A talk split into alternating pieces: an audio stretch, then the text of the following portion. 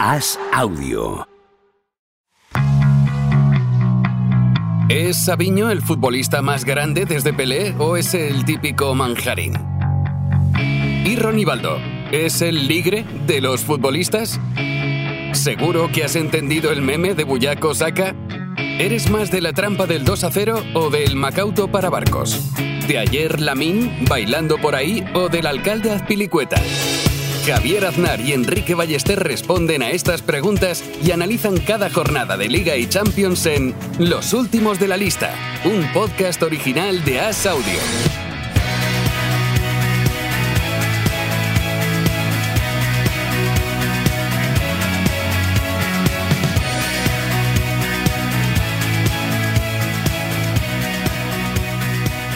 ¿Cómo estás, Enrique Ballester? ¿Qué tal, Javier? Oye, no, no me acostumbro a, a la nueva cabecera, ¿eh? O sea, que imagino que con el tiempo se, se me pasará esto, pero, pero eh, eh, hubo bastantes reacciones a, la nueva cabecera, de la nueva sintonía. Mm, Fernando, por ejemplo, eh, nos escribió, ojo a la nueva cabecera. O muy, muy, atento. Y, bueno, mucha gente. An- Anónimo en Evox, por ejemplo, dijo, echaremos de menos a Rudiger sudando cocaína. Sí. Que, que dices, bueno, eso de echar de menos la cocaína tiene nombre, ¿no? Se llama síndrome de abstinencia, me parece. Mm. Pero, pero bueno, te- con esto seguro que a ti te, te lo han comentado también algunos padres y madres como a mí, que, que esa frase de Rudiger sudando cocaína generaba ciertos momentos incómodos a veces con sus hijos. Iban en el coche ¿no? y tenían que responder a la pregunta, papá, ¿qué es la cocaína? ¿no? O, o papá, ¿qué es Rudiger? Incluso peor eso. ¿no? Esto es fútbol, papá, Y- tenía que haber respondido. Como nuestro querido Bordalás. Sí, sí, sí, esto es fútbol, hijo, esto es fútbol. Eh, sí, Israel lo dice, es como cuando cambiaron a, a la tía Viv del príncipe de Bel Air, que cambiaron a la actriz que hacía de la tía de, Lo leí. de, de Will Smith. Y sí, sí, pero bueno, poco a poco, Javier. Eh, igual la cambiamos dentro de poco porque mm, tenemos Eurocopa a la vista, Javier Aznar. ¿Qué te parece? Sí, no. Eh, el otro día lo- se lo comentaba a alguien que parece ayer, cuando empezábamos tú y yo con la anterior Eurocopa, que tanto juego nos dio con nuestro podcast diario y vamos a empalmarlo con otra Eurocopa. Así que va a ser, va a ser divertida. Y ayer, viendo los partidos de las selecciones, eh, tener la Eurocopa a la vuelta de la esquina es ilusionante. Sí, sí, te noto, te noto emocionado. ¿eh? Lo que no, no consiguió el seleccionador anterior, ni el presidente de la federación anterior, igual lo conseguimos nosotros, de llegar a dos Eurocopas. ¿eh? O sea que Sí, es verdad. Que- Es verdad. poca broma, poca broma. Porque, bueno, España ganó en. ganó a Georgia, ganó a Noruega y se ha clasificado matemáticamente para una, una cita que, que, bueno, eh, nos estamos. nos hemos acostumbrado a esto, ¿no? Desde el año 92 me parece que España se clasifica siempre a todas las fases finales. Y, y ya ni siento ni padezco con esto, la verdad. Es verdad, y me acuerdo perfectamente del año 92 que la gana Dinamarca, aquella Eurocopa extraña, que España no iba y para mí fue un pequeño disgusto. Y ahora nos hemos acostumbrado a eso y hay, hay, hay muchas selecciones que han faltado entre unas... Entre, Sí. por un motivo u otro, han, han faltado algunas selecciones importantes y nosotros estar ahí ya como fijos, bueno, es, es algo. no, no lo he mirado esto, pero Eurocopas o mundiales, prácticamente todas. Eh, Francia no fue al Mundial 94, por ejemplo. Inglaterra tampoco. Tampoco. Eh, Italia hace poco ha tenido un par de fiascos sonados. No, Inglaterra ha empalmado dos mundiales sin ir, yo creo, ¿no? Italia. Sí.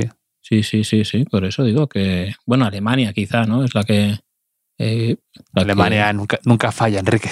me parece, ¿no? Estoy hablando de memoria, igual la liamos aquí un poco. Sí, Pero- sí, sí. No, Alemania. Pero sí, hombre, a Miera, aquí el 92, a Vicente Miera o Miese, le, le costó el puesto, que pudo ganar los- el oro olímpico, pero entonces llegó Clemente para encender la mecha de los mejores años de nuestras vidas, aunque no lo supiéramos entonces.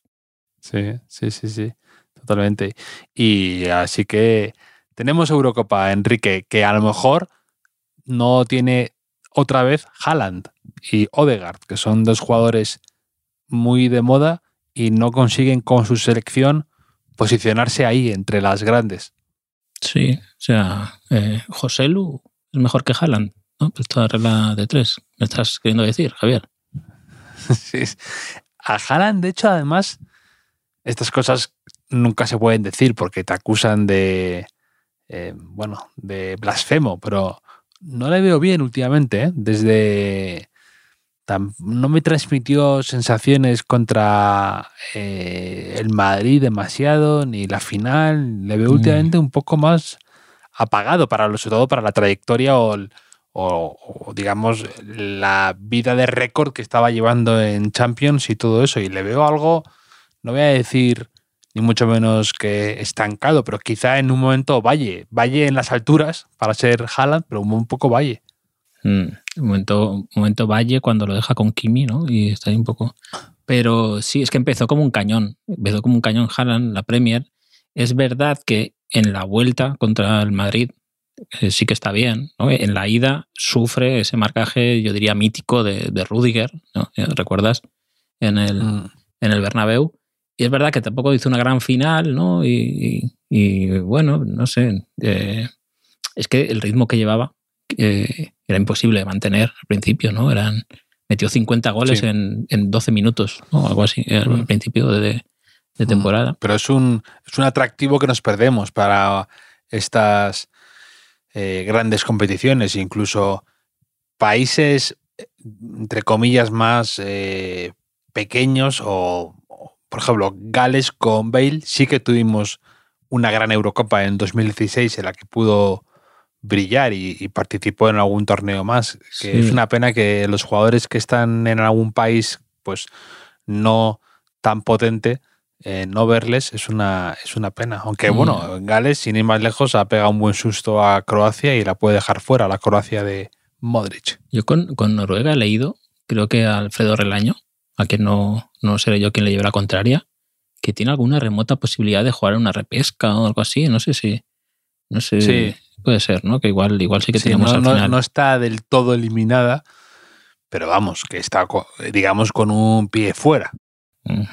Uno de los culpables de la eliminación de, de- de Noruega eh, es Brian Zaragoza, Javier. No jugó contra Noruega, pero sí que participó en la victoria de España contra Georgia, eh, haciendo así su debut con el 10 en la espalda en, en la selección española como máximo exponente del fútbol de la calle, Javier. Esto no sé si lo has oído estos días en algún momento fútbol de barrio, fútbol de la plaza, ¿no? Con los amigos. Y se ha hablado tanto de esto estos días, Javier, que yo me estoy empezando a sentir mal como padre, ¿no? Porque yo me estoy, tú sabes que mi hijo, pues, lleva, tiene siete años, lleva algunos años jugando a fútbol en, en escuelas de fútbol, ¿no? En equipos, en, en sitios así organizados, y digo, ¿y si lo estoy maleducando así, ¿no? Y, y si, y si soy un mal padre. Y si en el futuro me lo reprocha esto, ¿no? Me dice, papá, ¿por qué no me soltaste en la calle con una navajilla? ¿No? Y ahí, y a que me buscara Sí. la vida un poco, que aprendiera a regatear.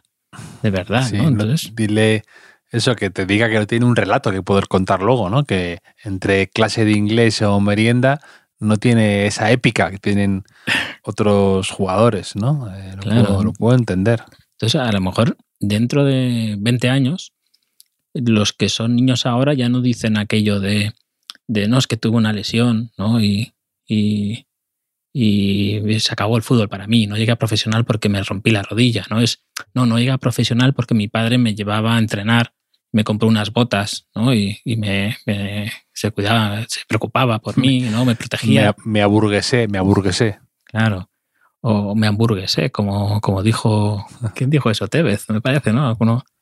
eh, otro, otro, otro futbolista de la calle, ¿eh? de Sí, potrero. bueno, de hecho tiene, él, él sí que tiene un, eh, un- un artículo, creo que salió en Letras Libres o algo así que era interesante sobre eh, el barrio aquel en el que Sí, vivía, tremendo. eh, Fort Apache, ¿no? Se llamaba algo así, Mm. que era tremendo.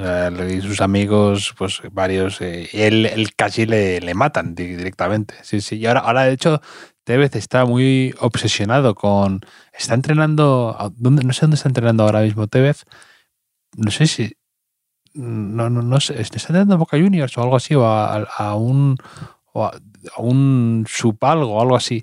Y él está muy, precisamente, muy obsesionado con el tema de la educación y insiste mucho en que tiene a chicos que no saben casi, pues que no están formados y está muy metido con que nos necesitan para poder triunfar en el fútbol. Eh, quizá porque él sabe lo mucho que le pudo costar o lo mucho, las muchas trabas que luego encontró para aprender inglés, para manejarse, para no ser timado.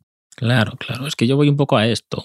Porque en esta reivindicación del fútbol de la calle que estamos viviendo, eh, no se habla de los que jugaban con Tevez y no llegaron a, la élite, o de los que jugaban en la calle con Brian Zaragoza y no han llegado a ser futbolistas. ¿Qué pasa? Que esos no aprendieron las lecciones del mm. fútbol de la calle. O sea, ¿qué, mm. me estás queriendo decir? O sea, algo, falla ahí, ¿no? Algo falla. de hecho, hay un documental que para mí es de los mejores documentales que hay del mundo del deporte, que es Hoop Dreams, eh, como sueños de canastas. Sí, sí, sí, sí he visto. Del año, del año 90 o algo así. 94 me parece. Cuenta, Sí, cuenta la historia de dos chicos, eh, de, creo que es en Chicago, creo que era. Eh, le siguen a cada uno, ¿no? Uno de 14 años y otro de 16. Entonces sigue sus sueños para poder convertirse en jugadores de la NBA. Además, en esa época en la que eh, había triunfado Isaiah Thomas, Michael Jordan estaba empezando y, entonces estos chicos, su obsesión es llegar a la NBA. Entonces, eh, su trayectoria desde un instituto bueno a la universidad, todo esto. Y, y, te vas viendo estos chicos que juegan en la calle de verdad, con problemas de verdad y todo esto, cómo van intentando esquivarlos, sortearlos, como a veces esas trabas son insalvables, cómo alteran sus carreras, los problemas de lesiones, de falta de, malas decisiones. Y es muy, es muy interesante y muy.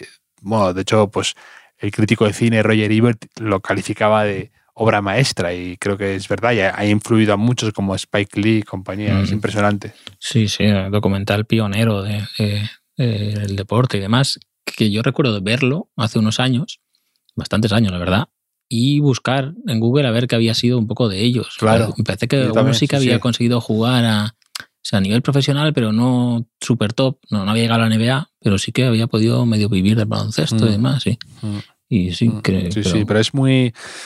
Y era con total acceso a las familias de cada uno, a las eh, consultas al médico, a todo. Es muy a hablar con los de la universidad. Es muy impactante y muy, y muy revelador. Y además, em, pues sí, es, muy, muy recomendable, sí. Bueno, y yo de todo esto, Javier, para variar, tengo, se me ha ocurrido una idea de negocio, una idea de negocio em, que quiero compartir contigo y con nuestros oyentes, que es lo mejor que tenemos, como, como ya sabes, Javier. Y esta idea de negocio consiste en que academias de fútbol, de una manera no sé si irónica o no, empiecen a ofertar cursos. Una especie de máster especializado en fútbol de la calle.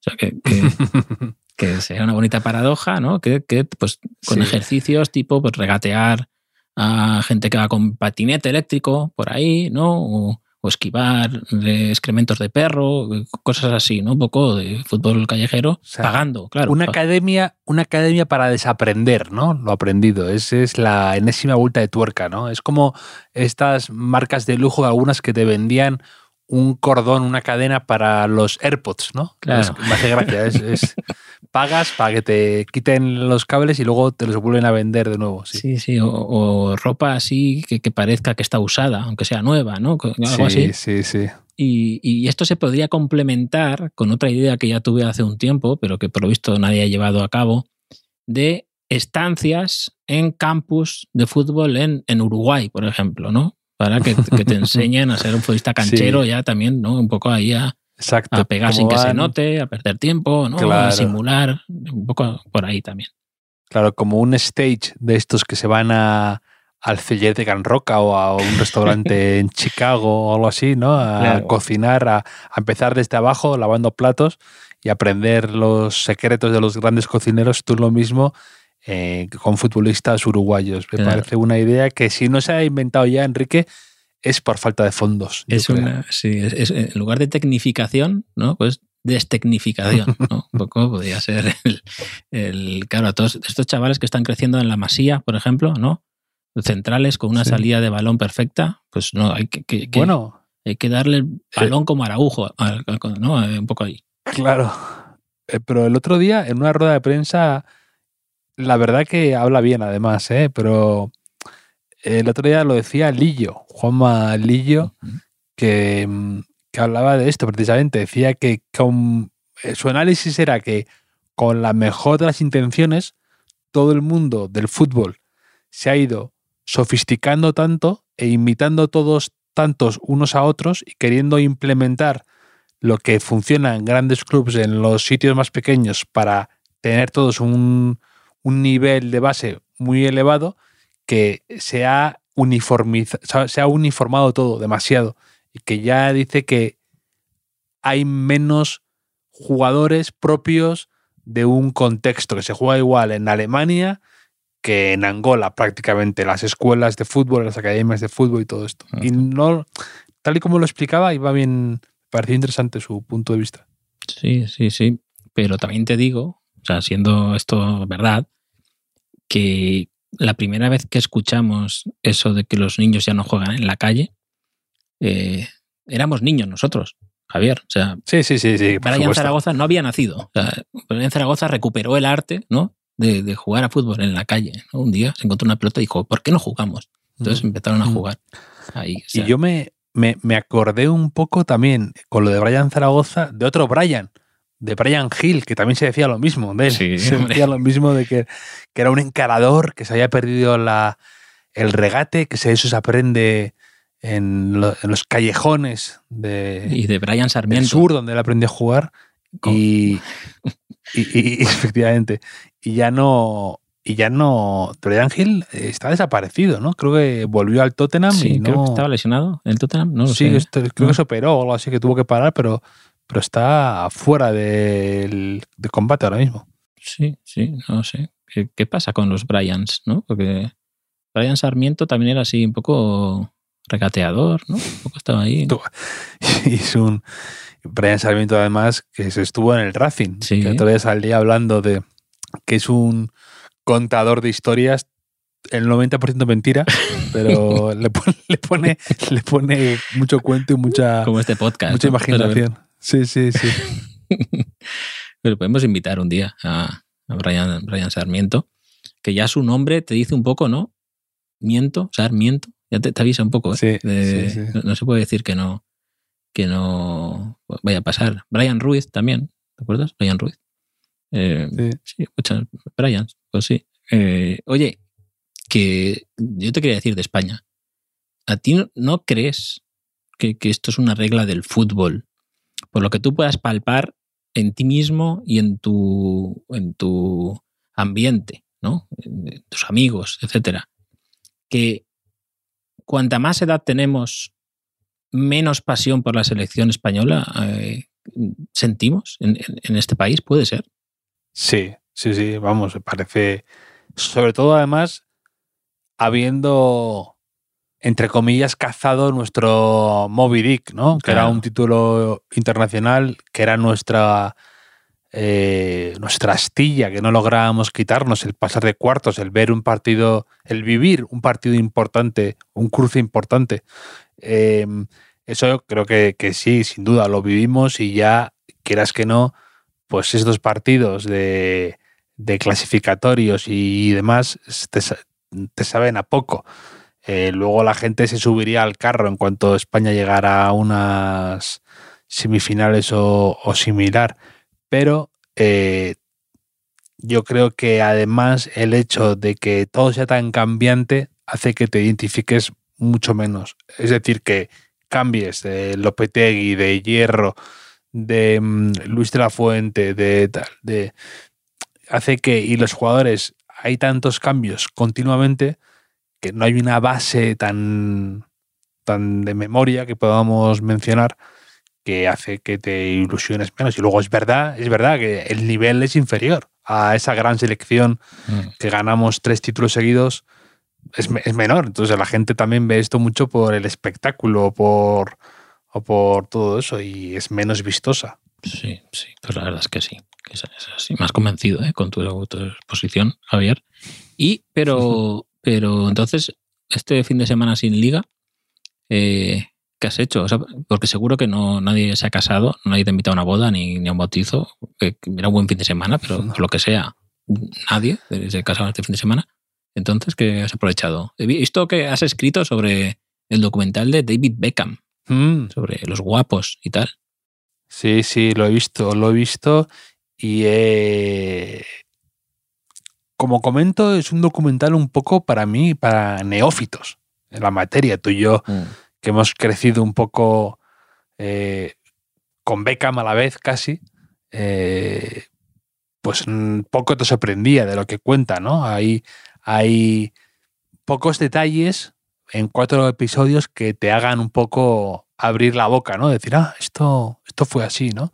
Hay algún detalle, no obstante, pero que, mm, bueno, yo me acordaba de casi todo. Y, es verdad que, que por ejemplo, del, partido aquel eh, le dedican mucho tiempo, ¿no? A explicar un poco el contexto y todo lo del partido contra Argentina, aquel Mundial del 98, que fue, es, es, uno de los partidos más bonitos que yo he visto en un Mundial, mm, más emocionantes. Sí, sí, partidazo.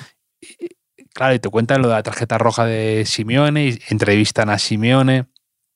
Y ¿tú, cómo, ¿tú te acuerdas de cómo viste aquello o no? O sea, ¿tú ¿Aquel partido? te acuerdas cómo lo viste? Yo es que era súper fan de Michael Owen, entonces, de, porque era yo de Liverpool, era, era más de Robbie Fowler, pero pero esa irrupción de Owen, que, ya te contado alguna vez que por error un amigo de mis padres que fue a Liverpool me compró la camiseta de Owen en lugar de la de Ray Fowler, pero, pero bueno, bien, y que marcó un golazo aquel día. Tuvo otra cosa muy bonita de los mundiales también, ese partido, que es la jugada esa de estrategia, que eso mola mucho cuando en los mundiales se mete un gol así de, estrategia y demás, como sufrió Argentina, de hecho, contra Países Bajos en, este mundial. Y, y, recuerdo Mm, bastante indignación en mi casa con el teatrillo un poco de, Simeone. no, sé si porque íbamos con Inglaterra, pero, pero no, nos sentó muy, nos sentó muy bien eh, aquello. ¿Tú crees que, que con el bar se hubiese rectificado o se hubiese considerado que esa, esa patadita... Mm, sí, yo creo además que es, es esa... No sé si te acuerdas, que fue un poco en esa época cuando se pusieron, eh, entre comillas, de moda a ser más exigentes con ese tipo de acciones y, te expulsaban más fácilmente por... Mm. Me acuerdo que fue lo de la... Ahí fue cuando se empezaron a, expulsar por patada por detrás, ¿no? Que eso ya estaba penalizado. O lo de mm. una agresión sin balón. Eso eh, fue como en el año 94, por ahí, cuando se empezó a penalizar mucho. y menos, que, menos con Tasotti, menos con Tasotti y Luis Enrique. Sí, sí, sí. Pero yo creo que, el, que Simeone, si te soy sincero, yo creo que no buscaba la, expulsión de, de, de Beckham. Yo creo que hasta él se sorprende. Yo creo que en un momento dado él nota la patada y se queja al árbitro como él decía que le estaba provocando a Beckham, que le quería sacar un poco de, mm. del partido. Y yo creo que Beckham, que, que Simeone en su cabeza no espera que le expulsen. Lo que pasa es que luego eso escala y le, echan. Y, es un poco, te da pena. Y al, mismo tiempo yo estaba un poco del lado de Simeone. Yo soy un poco, un poco zorro en esas cosas. Digo, mm. mira, mm, un poco artero. Hombre, ya has explicado alguna vez que tu apellido significa ¿no? Zorro, entre, zorros. entre zorros o algo así, ¿no? Sí, sí, sí, exacto. Pues, pues, hay algunas explicaciones, ¿no? Aquí. Pero sí, yo es que no, no, no he visto el documental de, de, Beckham porque llegó un momento que renuncié a Netflix, o sea, me negué, eh, porque sabes que, por, supuesto, pago con gusto Movistar, Movistar sí. Eh, estoy también en, en Prime Video, donde a su vez contraté eh, ¿cómo se llama? Flixole, Flixole, una que está especializada en cine español porque estaba buscando una escena de una película de Antonio Zores que, había visto en otro sitio, donde está con Concha Velasco y Concha Velasco le dice algo así como, eh, y él pregunta, si esto no sale bien, ¿qué hacemos? Y dice, bueno, pues, pues trabajar. Y dice, no, ¿cómo que trabajar? Me hizo mucha gracia. Entonces encontré la película, no me acuerdo el nombre ahora, pero lo encontré. Y entonces ya he seguido pagando eh, como agradecimiento. Y eh, mantengo Apple TV, aunque he dejado de ver Ted Lasso. Pero es que estoy viendo un documental de, de, Magic Johnson eh, ahí, donde hay algo que te, que te quería comentar, Javier, porque tú sabes cuándo nace o cómo nace el apodo de Magic para Irving Johnson, o sea, que era uno de los apodos más populares de la historia del deporte mundial. Sí. Nace por la canción de Melendi, ¿no? La de Magic Alonso. Y luego le ponen a eso a, Magic Johnson, yo creo, ¿no? Es así, ¿no? es así. Hay distintas versiones, hay distintas teorías al respecto.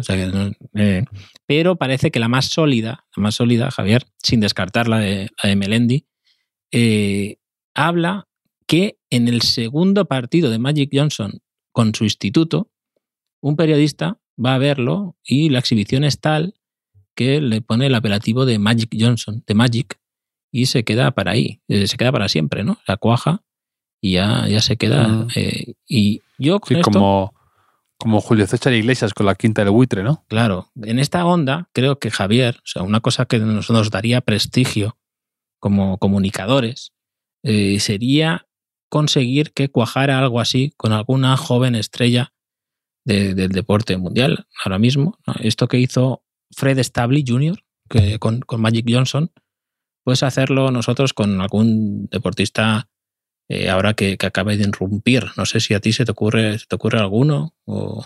Alguien a quien arruinar la carrera deportiva, poniéndole... Yo, por ejemplo, a, Pablo Gaviria lo llamaría Gaby, creo que Gaby sería un buen apodo para él, o, a José Luis Mato, que fuera José Lu, quizá. Sí. No sé. Y empezar a eh, decir que fuimos nosotros los primeros. Claro, Jesús, el del Sevilla, este chico, Suso, que pues Suso, podía ser Suso. Eh, ya sabes por dónde voy, ¿no? Un poco, más o menos. Sí. sí, sí, sí, sí. no sé si tienes... Bueno, pues, pues el, el, documental de Magic Johnson, el otro día fui a comer con mi amigo Luis y estábamos comiendo y me dice que también está viendo el documental de Magic. Claro. Y me dice, y me dice de repente, a la comida. Y me dice, fíjate, no me acordaba de que Magic Johnson era, tenía SIDA. Y digo, bueno, así, así da gusto ver un documental de estos, porque todo te vas a aprender. si no recuerdas, no recuerdas eso, que fue una movida mundial y fue la cara visible durante los 90 ese momento, digo, bueno, lo que te cuenten, claro, te va a dejar, te va a volar la cabeza si no eres capaz de, acordarte de ese detalle ya. Hombre, lo importante es que, que se acuerde Magic, ¿no? es importante. Y, luego, sí, sí, me gusta esa capacidad de sorpresa, ¿no? Dice, oh, jugar los Lakers, no era malo, ¿eh? Jugaban los Lakers. Claro, no. Eh, dice, si yo beca me, acordaba de todo, pues digo, ir así de nuevas a un documental te tiene que impresionar la vida de Magic Johnson, claro, porque de repente, de repente le ves arriba y de repente esa rueda de prensa y dices, wow, tú, Vaya plot twist. no me acordaba que, que la mujer de Beckham tenía un grupo de. ¿no? Te cantaban un grupo de música. Pero es, que nos, reímos. O que, Sena, o que tuvo un accidente de, mod, de coche, ¿no? Claro. es, como una película, pero, entonces lo ves. Pero es que nos reímos de estas cosas. Pero yo tuve la sensación, por ejemplo, a veces ves un documental que te encuentras por ahí eh, sobre el Real Madrid, ¿no? Y, mm. y ves que cuenta cosas súper obvias, que a lo mejor puede pasar con Beckham ahora o con estos documentales de la Fórmula 1 que hicieron mucho para introducir en el mercado estadounidense, ¿no? Entonces, a lo mejor eso de Beckham es un poco así también en Netflix por claro, Claro. Y claro, cosas que nosotros damos eh, por supuestas, súper obvias. Sí, sí. Hay un chico en Connecticut que dice, wow. Claro, claro. De hecho, yo escucho muchos podcasts americanos que han hablado del documental de Beckham y flipan con lo de cómo la gente vive el mundial y cómo las imágenes y el impacto que tuvo la expulsión aquella de Beckham eh, contra Argentina y la repercusión que tuvo. La gente, claro, es que no lo hacen para, entre comillas, eh, entusiastas del fútbol europeo que han crecido viendo Champions y que Beckham se saben todos por cronológicamente sabe sus peinados, ¿no? Lo hacen para gente que tenían una noción de Beckham un poco distante, sí. Sí, o gente joven que lo ve como nosotros veíamos un documental sobre Pelé, cosas así. tenemos, la, tenemos, la, ventaja geográfica y la generacional. Y claro. Eh, esto, ahora en serio, eh, Brian, Brian Zaragoza podría ser Street Magic Un poco, ¿no? Podemos Magic. empezar a llamar Street Magic. El- oh, eh, podría, podría ser la, la portada de aquel el FIFA Street. ¿no? ¿Tú, nunca jugaste ese videojuego? era como fútbol callejero vestían todos como, como muy de pues moda urbana, ¿no? Todos como con pantalones piratas, camisetas sin mangas, cada uno sin uniformes, cada uno de aquella manera. Yo me acuerdo que como, como un de- concursante de Gran Hermano, uno o dos, ¿no? Poco Sí, sí, sí, sí.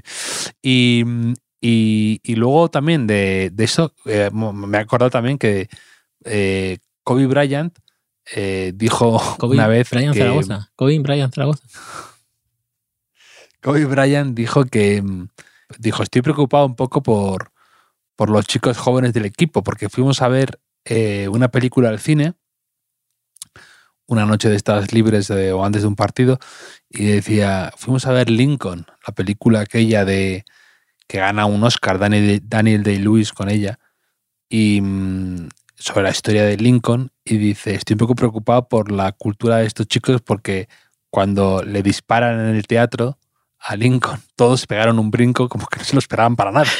y después es un poco lo que lo de mi amigo con, con Magic Johnson. Eh, Y, luego, luego vieron y- Titanic y sí. cuando se hundió el barco, ¿no? Dijeron, esto es- Sí. Pues sí, Hablando que no se de- podía hundir. Claro, efectivamente. Es que, que- que- que el giro final de que si el barco se hunda, claro, te, te vuela la cabeza. Pero hablando también de, de fútbol callejero y de documentales, te, voy a- te lo voy a unir con una cosa eh, que tú comentabas también en tu artículo. Hablabas de mm, que Teo, tu hijo Teo, se ha eh, abierto la ceja, ¿no? Y decías como Sí, sí, pues eso, que es también eh, Qué bonito. que le da un toque, pues a, también le pasó eso a Beckham. Y, y lo cuentan interesante, que cuentan que, mm, no sé si te acuerdas que tuvo un incidente con una bota con Ferguson, Sí, que Ferguson da una patada a la ropa, enfadado, y le da justamente, le golpea la bota en la ceja a Beckham. Entonces, en el documental cuentan que deslizan varios insiders del club de forma elegante, muy british, sin, sin decirlo claramente, pero mm, digamos lo confirman de esa manera, que Beckham for- eh, se presentó el día siguiente como un como con una con una un apósito, ¿no? Con una tirita así como con mercromina y que, dicen todos que lo exageró, que no tenía ni un punto, no tenía nada y que le dio le, le dio un poco de dramatismo, ¿no? Eso Y, y sí le pasó como. Yo, a mí una noche que me levanté así un poco. Que había salido esa noche, tenía mucha sed, eh, de madrugada, y me choqué contra el, en la esquina de la puerta del dormitorio, ¿vale? Y pues ahí medio dormido, medio lo que fuera, pues me puse ahí como una, un- una lata, una lata de, de la nevera en la frente, ¿no? Cómo me duele esto, cómo me duele. Y al día siguiente me levanté con un tajo ahí en, en, en la frente. Y yo me dije, a ver qué, qué, qué, qué excusa o qué historia me invento para no tener que contar que soy tan idiota que me desperté a mitad de noche y me choqué yo solo ¿no? contra, contra la puerta. Y, aún tuve suerte porque era mi época de llevar flequillo, ¿no? Mi época muy dura de llevar flequillo. Y, y me lo pude tapar un poco. Entonces quizá a Beckham le pasó algo así y dijo, voy a aprovechar que ha pasado esto con Ferguson. Y, Es que te imagino, te imagino con el flequillito, un piercing en el labio, así como un flequillito emo Sí, sí, sí. y, y, y tu braga de Green Day y es que Bueno, vamos. Bueno, están mezclando mm, complementos de distintas épocas, pero, pero sí, sí, claro, es que claro, aquí la gente me ve bien ahora, pero yo he pasado años muy, muy chungos, años de vaya, ya. años de un partido de Champions por ir a ver un Eso. concierto de un tío tocando un ukelele y cosas así. Es, es que claro, de eso también se sale, ¿no? De- Sí. del cul- No, del culturetismo. Eh, eh, a mí mi hermano me lo dice también siempre, que yo tuve una época más desenganchada del fútbol. Yo creo que nos pasa a todos, ¿eh? Nos pasa a los que somos muy futboleros. Tenemos Mm, un, un año y medio que como que nuestro cuerpo ya lo rechaza, yo creo, de tanta, de tanta droga que nos hemos metido con el fútbol. Tanta que- intensidad. Sí, que necesitamos hacer un parón, un barbecho, que también me lo contó a mí en el podcast también Álvaro Benito, ¿no? Que él decía que hubo una época que, claro, que llevaba toda la vida jugando al fútbol, con el fútbol, la lesión, la recuperación, eh, sus amigos jugando al fútbol, que él, se- tuvo que alejar por un tema de, de salud mental casi. Y ahora, ahora es un todo el día ve fútbol, que le gusta el fútbol, le gusta lo que hay de los entrenadores, pero que es verdad que hay una parte ahí que tienes que desenganchar mínimamente. El, el síndrome de abstinencia que tú decías, de un poco como, como Iwan McGregor en Transpotting. Sí, sí, sí, sí. No, es verdad eso. ¿eh? Y, lo bueno, lo bonito del fútbol es que el fútbol Te no espera, te guarda rencor. te espera, te el espera fútbol siempre. te espera. Te El espera siempre siempre. te espera. Como, Sí. como pocas cosas en, en la vida. Y, y bueno, me, me está gustando este podcast que es todo el rato. Hay como dos, dos fuerzas ¿no? que, que luchan. Una es Beckham y otra es Brian Zaragoza. Estamos ahí como eh, eh, de los dos mundos, uniéndolos. Porque es que Anto, el oyente Anto, me envió un meme, que, que- que- que- que sabe que me gustan estos memes, que también podemos hablar un poco de, de, los nombres y del naming y todo esto, porque eh, Brian Zaragoza cuesta 14 millones de euros, como todo el mundo sabe, tiene esa cláusula, pero si se llamara Bragi, ¿no? jugará en Barça, serían 40 millones. Si se llamara Bragicius, costaría 70. Si se llamara Brian Birmingham, costaría 100. Y si fuera Kobe Bryant, como, como te has dicho antes, pues sería 150 ya, ¿no? 100, me encantan estos memes, ¿eh? Es que podía repetirlos una y otra vez. Bueno, podría no. Lo, haces, lo haces. Como, tú, bien sabes. Pero es que es infalible este meme. Este meme es, fantástico. Mm. Es, es, la capilla sistina de los memes. Sí. Y hablando de nombres y naming de futbolistas, eh, tú, tú el otro día sacaste a colación lo de Marc Cardona, ¿no? Que decías que era. Que de alguna manera estaba infrautilizando su nombre por no Mm. eh, asociarse con una cadena de supermercados y jugar con, con eso de algún modo y sacar algún rédito, ¿no? Económico. Perdiendo dinero. Perdiendo dinero, Marc Cardona, igual que Santidenia, con campañas de turismo.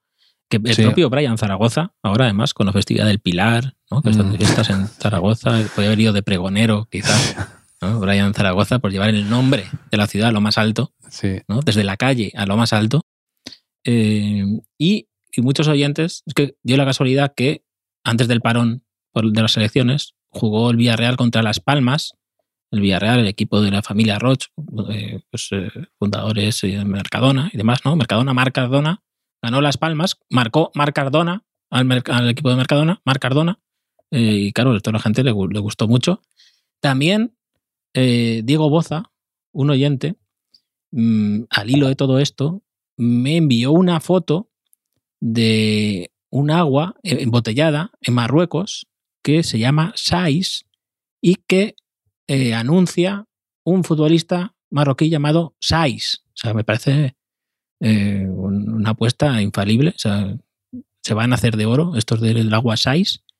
Y, y no sé, si, si tú, tú, tú, tú eres mucho de, de anuncios de, Sí, de bueno, futbolistas. y bueno, y con hecho- Beckham, Claro, claro, te, te lo iba a decir que Beckham precisamente cuenta Queiroz, al que Beckham deja claro que no soporta, y me sorprendió de hecho que, que dicen, y yo no lo sabía, no, no, eso no, no, no, no lo recordaba de esa manera, que Beckham cuenta que él ficha por el Madrid y que venía de un año con Queiroz en el Manchester United que no le caía bien, también habla mal del Ferdinand, y que de repente llega al Madrid y se da cuenta al cabo de una semana de estar que le va a traer a Queiroz que de repente le, dicen, no, Queiroz es el, pr- el próximo entrenador del Madrid.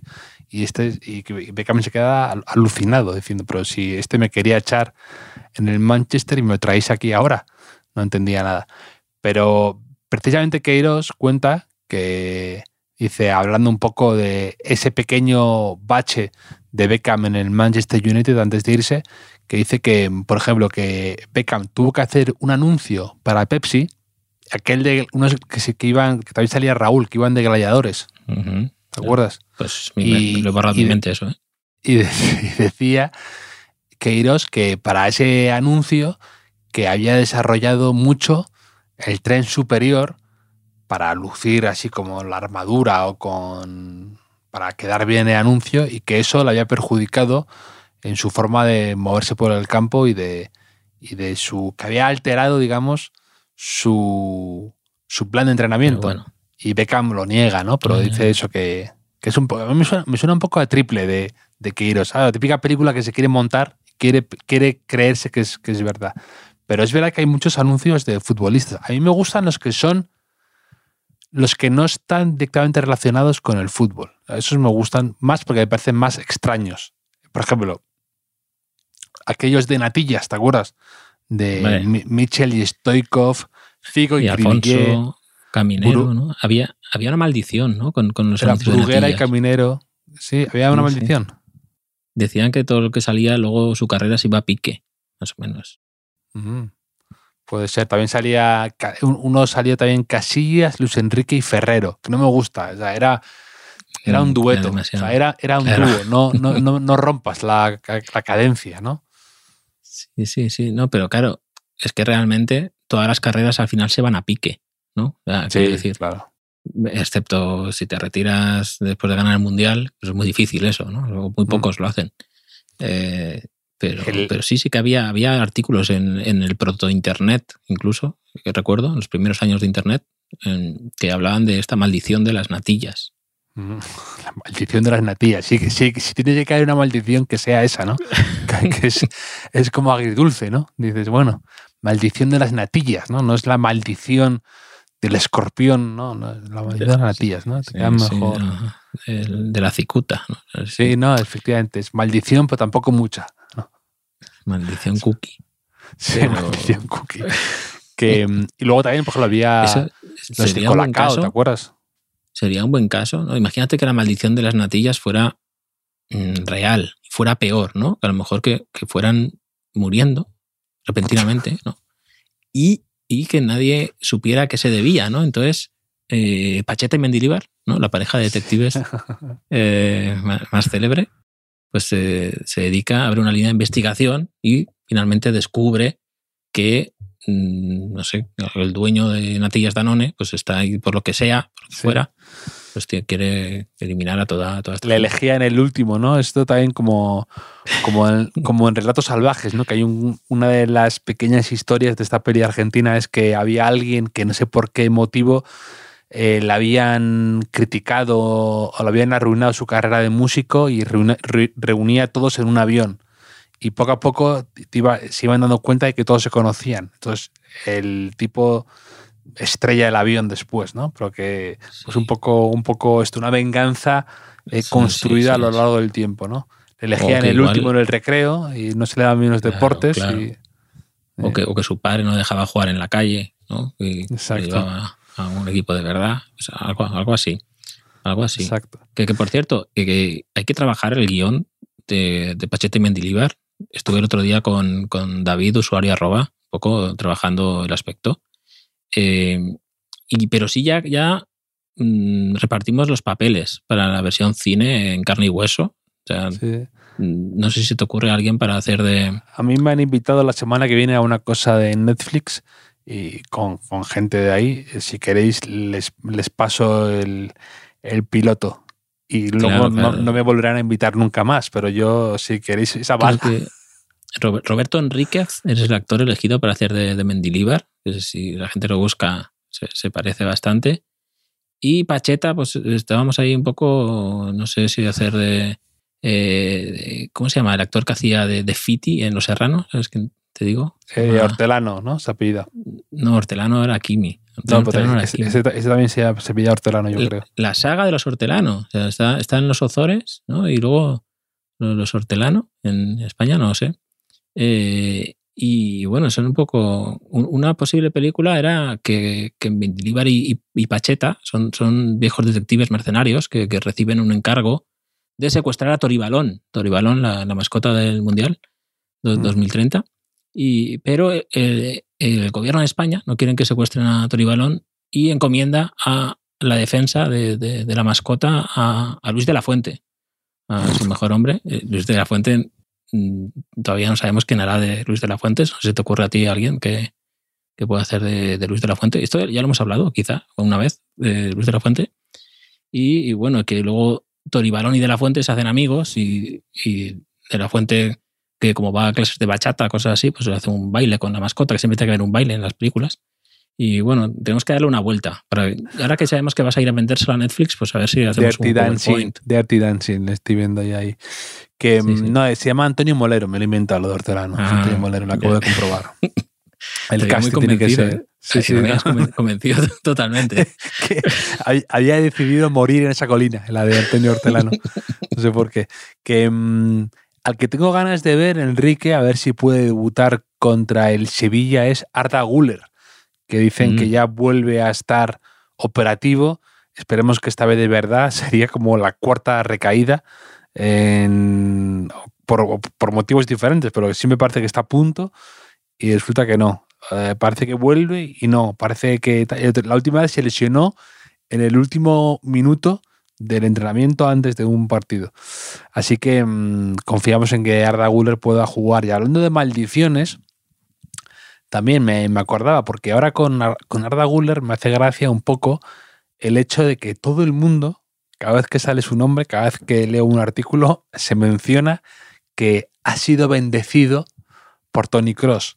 Porque Tony Ah. Cross un día debió decir en su podcast o algo así que este chico no juega mal y, y entonces se le ha puesto como padrino.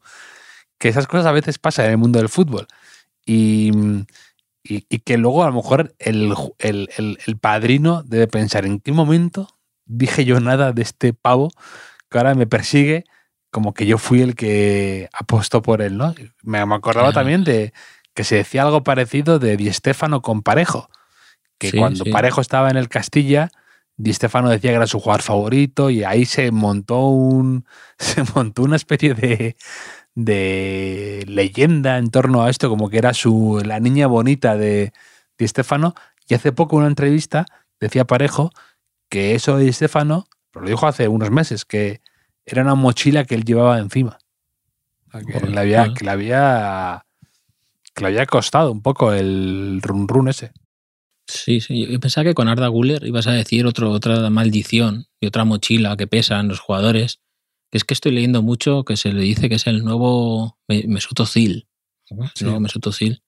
Que eso también cuando te hacen una comparación así eh, de- del nuevo Maradona, ¿no? O cosas así, no, no suele acabar bien, no suele acabar bien. Pero, pero bueno, eh, Arda Güler es zurdo, ¿verdad? ¿O es esos jugadores que deberían ser zurdos? Sí, yo espero que sea zurdo. Si no, si no, Imagínate que Yo- lo descubre con 20 años, o con 18, ¿cuántos tiene? Sí, sí, sí. Tiene 18 o 17, o 19, sí, 18. Sí. Y, y sí, sí, es, es, es, es zurdo por la cuenta que le trae. Yo no. Yo no. Claro, es que, es que No. te acuerdas que hablamos de los jugadores que, que- que deberían, que parecen zurdos, pero no lo son. Pues Idirin nos escribió para decir que a él le hace más gracia lo contrario. O sea, los que nunca deberían haber sido zurdos. O sea, por estética, precisión o simplemente dignidad. ¿no? Y pone algunos ejemplos que, que, bueno, eh, quizá alguno polémico. Bueno, dice Pablo García, por ejemplo. Eh. Bolo Zenden, Bolo Zenden, Bogarde, eh, Chiellini, bueno, Pachaspino. Eh, me podría incluir a mí en esa lista, quizá, ¿no? Y, y- y bueno, no sé si te ocurre a ti alguno, alguno indigno de ser zurdo. Algunas lo he pensado. Bueno, eh, entre comillas, Contrao podría haber sido también un, un, Mm. un- un zurdo que no era un fantasista, pero Contrao siempre en mi corazón y, y- y me gustaba. Pero es verdad que, que hay zurdos que no hacen honor a la, a la a- aura que tienen los zurdos de jugones. Son difíciles de ver, ¿no? O sea, un poco eh, Dorado, ¿recuerdas a Dorado, el lateral del Atlético de Ma- Sí. del Real Madrid aquel que no era Que jugó en el Sporting de Gijón también. sí que eran un poco esos suplentes de Roberto Carlos que como Roberto Carlos jugaba siempre daba igual quién, quién estuviera ahí, ¿no? Aunque Porque además es ver- es verdad que Roberto Carlos jugaba siempre, no se perdía un Sí, partido sí. tipo. jugaba 60 partidos cada, cada, cada año. Pero, y, claro, iba a decir Miquel Lasa, pero Lasa hizo el lasazo. El lasazo. Eh, Aquel gol que te justifica ya ser zurdo toda una vida. ¿no? Sí, sí, sí, aquel gol al Sevilla, precisamente. Sí, sí. Ah, Creo, creo, creo que se lo metía Monchi, incluso te diría. Puede ser. Fue en el, en el último minuto prácticamente del partido. Iba ganando 1-0 en Madrid. Y al final ahí con el Sevilla volcado. El lasazo. Que el lasazo yo creo que es uno de esos goles que no resiste bien el paso del tiempo, ¿eh? que ahora lo No, ves. Que va, de hecho, bota dices- antes y todo. Antes de entrar, Sí, bota. sí, ¿eh? no, no. esa, esa parte, pero que ahora lo ves y dices, bueno, lo, lo- lo recordaba mucho más impresionante, mucho más impactante. Sí, pero ¿eso te ha pasado con algún gol de Beckham del documental? ¿O, o no, sigue no, no, golpeando igual? Es que, es que tiene. Es que Beckham es que tenía ese golpeo que a veces, yo creo, eh, aquí te lo he dicho alguna vez, que se le infravaloraba. Es que tenía un golpeo tan especial que no lo veo, no se ve tan a menudo.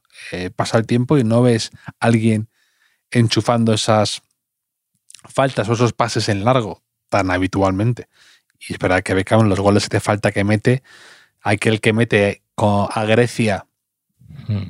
además casi el último minuto, para poder clasificar a Inglaterra a un mundial, creo que eso, a una Eurocopa, es impresionante ese gol. Es precioso.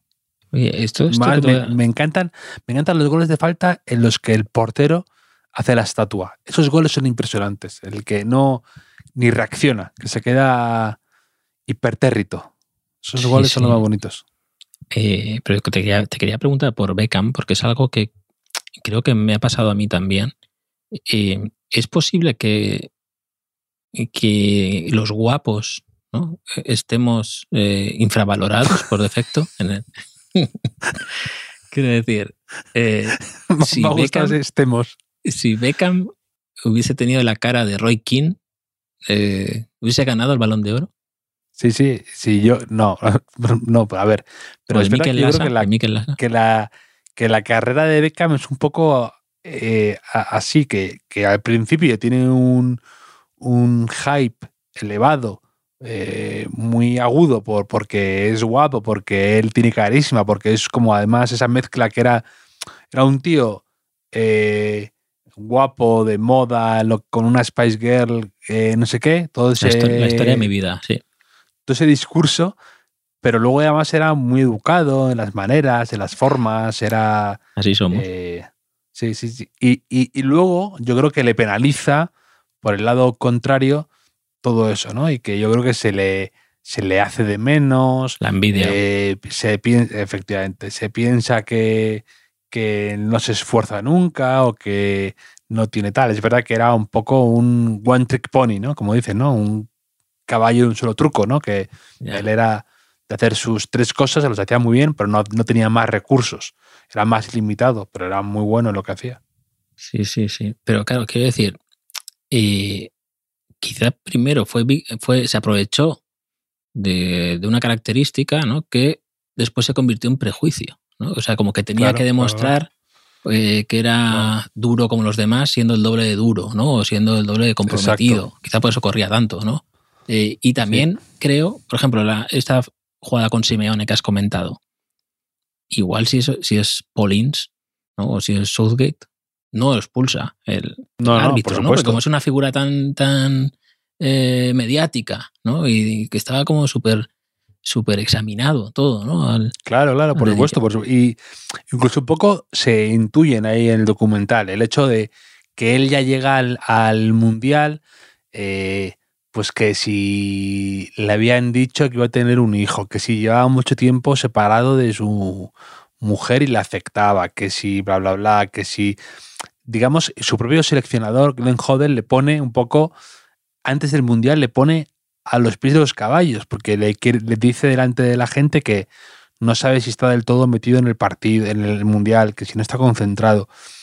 Y es verdad que estos jugadores que todo gravita alrededor de ellos y que son tan importantes que hace que los árbitros también tomen ese tipo de reacciones, ¿no? Como, como pasó también un poco lo de Zidane, que también lo de Materazzi, ¿no? Pues que a veces yo creo que Mm. hace que los, los árbitros digan, no me voy a cobardar por ser quien eres. O, o, o quieren un poco íntimamente su momento de fama. Y eso también influye y, y- y para mal a sus jugadores.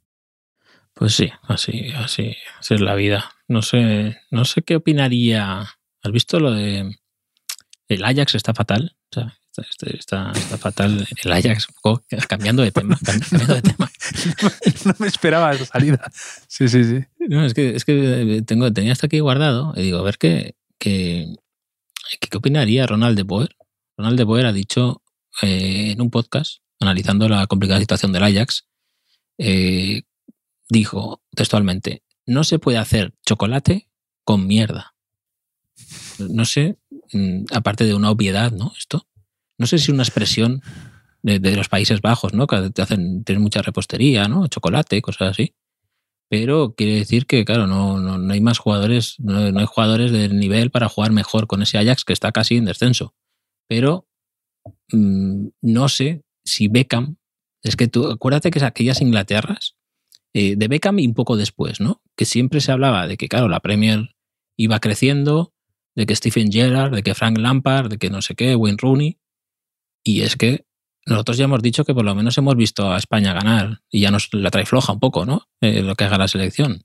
Pero es que lo de Inglaterra es que mmm, ni siquiera con la Eurocopa en su casa, con todo a favor para ganar y demás, eh, no sé, si es, es, que están haciendo chocolate mal o cómo, cómo qué pasa ahí. Sí, bueno, y, y, no es por nada. Pero Brasil también. Nosotros, mmm, Brasil desde 2002, que ya ha pasado tiempo, ya ha llovido, Enrique, le hemos visto muy poco y muy mal. Lo que Era mentira. De... ¿Eh? Era mentira de Brasil, ¿no? Brasil. No, pero entre, entre, entre Brasil, derrotas, entre derrotas sonoras, entre el 7-1 de Alemania, caídas deshonrosas, expulsiones. Eh, ¿Qué fue del juego bonito, Enrique? ¿Era todo mentira? ¿También era mentira el juego bonito? Eh, y, el juego bonito es el sí. equivalente al fútbol de la calle, ¿no? O sea, ¿Te acuerdas en el Mundial mm. que, que, marcó Richarlison?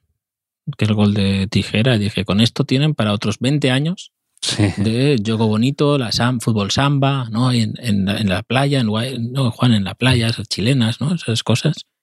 Y, y sí. mira, pues...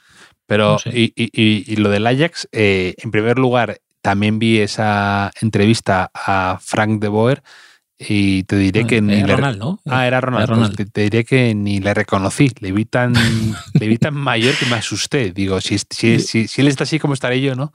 Pero... ¿Le viste tan parecido a Ronald? ¿no? Sí, sí. Se está convirtiendo no. en su hermano. Y, Pero... y luego es verdad que, mm, que el Ajax, que eh, cuando elimina al Madrid, que pues saca a estos a esta hornada de jugadores, ¿no? De Jong, de Ligt, eh, Van de Beek, eh, que, que funcionaba muy bien, que, que, que, estaba haciendo un equipo vistoso y que llegó a semifinales, casi a la final, de hecho. Y, y, parecía que era un modelo a imitar y luego de repente ha empezado a dar a, hacer cosas extrañas cuando fichan y ceden ahí a, a o sea, fichan y, y, luego no lo quieren, no sé qué, a, al. Se me ha ido el nombre, el del Sevilla, el argentino del Sevilla. O Campos. O Campos, o Campos sí, sí. y luego no juega toda nada. esa gente, to, toda esa gente. Bueno, Frankie de Jong tengo alguna duda. Pero bueno, tengo un amigo del Barça que dice: eh, Frankie de, de Jong es el mejor del Barça cuando el Barça juega mal. Dice que la gente no, no ve la relación, ¿ok? Bueno, es, lo podemos debatir un día.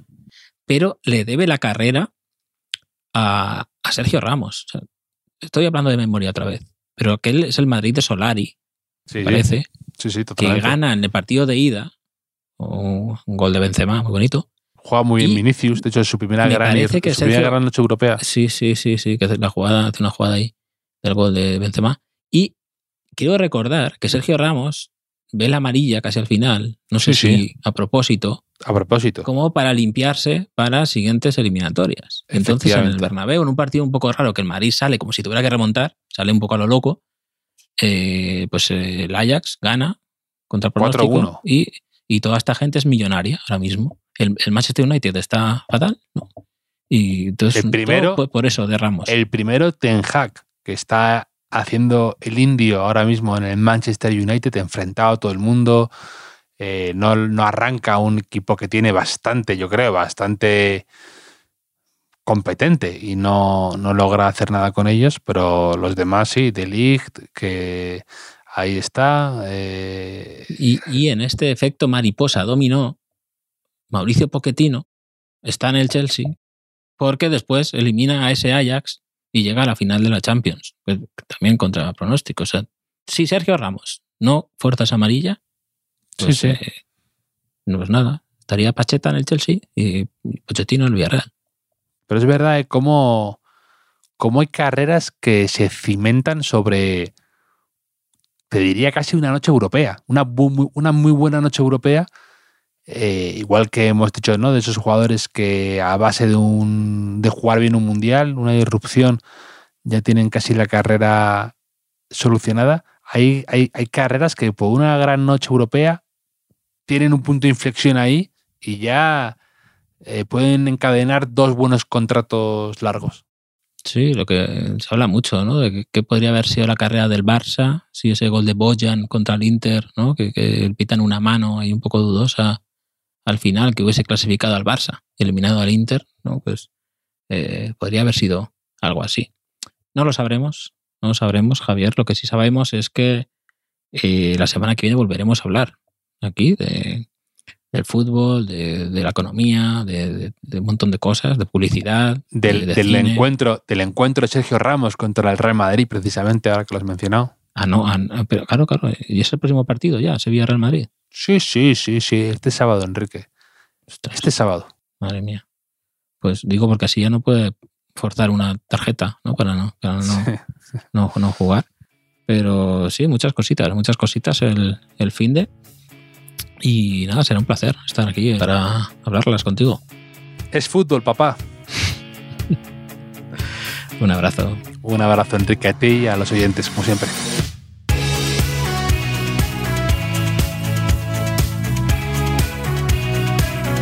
Los últimos de la lista es un podcast original de As Audio con la producción de Javier Machicado y la realización de Vicente Zamora. Síguenos en redes sociales, arroba As Audio. Puedes escucharnos en la sección de podcast de as.com, en la aplicación del diario As o en tu plataforma de audio preferida.